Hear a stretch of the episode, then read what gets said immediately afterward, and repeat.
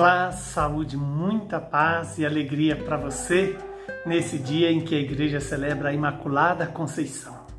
O evangelho de hoje é Lucas 1, 26 a 38. Naquele tempo, no sexto mês, o anjo Gabriel foi enviado por Deus a uma cidade da Galiléia chamada Nazaré, a uma virgem prometida em casamento a um homem chamado José. Ele era da descendência de Davi e o nome da virgem era Maria. O anjo entrou onde ela estava e disse: Alegra-te, cheia de graça, o Senhor está contigo. Maria ficou perturbada com estas palavras e começou a pensar qual seria o significado desta saudação. O anjo então disse-lhe: Não tenhas medo, Maria, porque encontraste graça diante de Deus. Eis que conceberás e dará à luz um filho, a quem porás o nome de Jesus ele será grande, será chamado Filho do Altíssimo. E o Senhor Deus lhe dará o trono do seu pai Davi. Ele reinará para sempre sobre os descendentes de Jacó, e o seu reino não terá fim. Maria perguntou ao anjo: Como acontecerá isso, se eu não conheço homem algum? O anjo então respondeu: O Espírito virá sobre ti, e o poder do Altíssimo te cobrirá com a sua sombra. Por isso, o menino que vai nascer será chamado Santo, o Filho de Deus. Também Isabel, a tua parenta, concebeu um filho na velhice. Este já é o sexto mês, daquela que era considerada estéril, porque para Deus nada é impossível. Maria então disse: Eis aqui a serva do Senhor, faça-se em mim segundo a tua palavra. E o anjo retirou-se palavra da nossa salvação.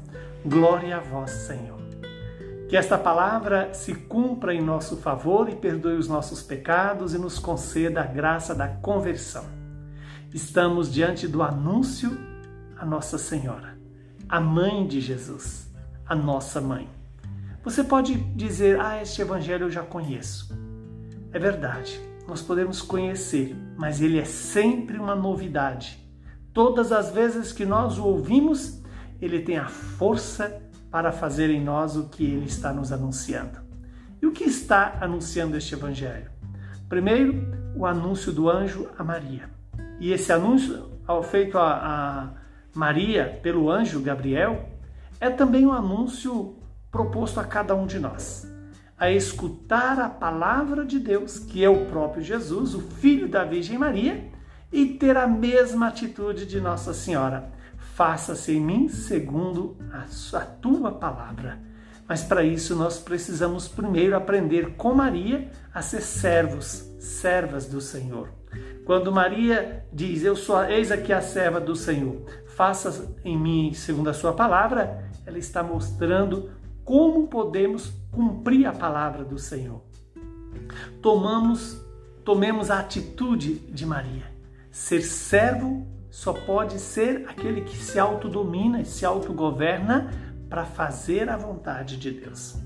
Que Nossa Senhora, que é Senhora nossa, porque ela foi Senhora dela mesma e colocou a sua vontade subordinada à vontade de Deus, que ela nos ajude a fazer o mesmo.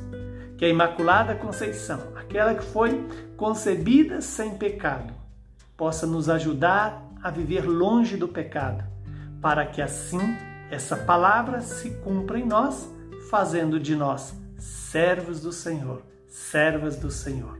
Que esta palavra nos alegre, nos anime e nos faça crescer nesta obediência ao Pai revelada na pessoa de Jesus e que se cumpriu na vida de Nossa Senhora. Abençoe-nos o Deus Todo-Poderoso, que é Pai, Filho e Espírito Santo. Muita saúde e paz para você e para toda a sua família.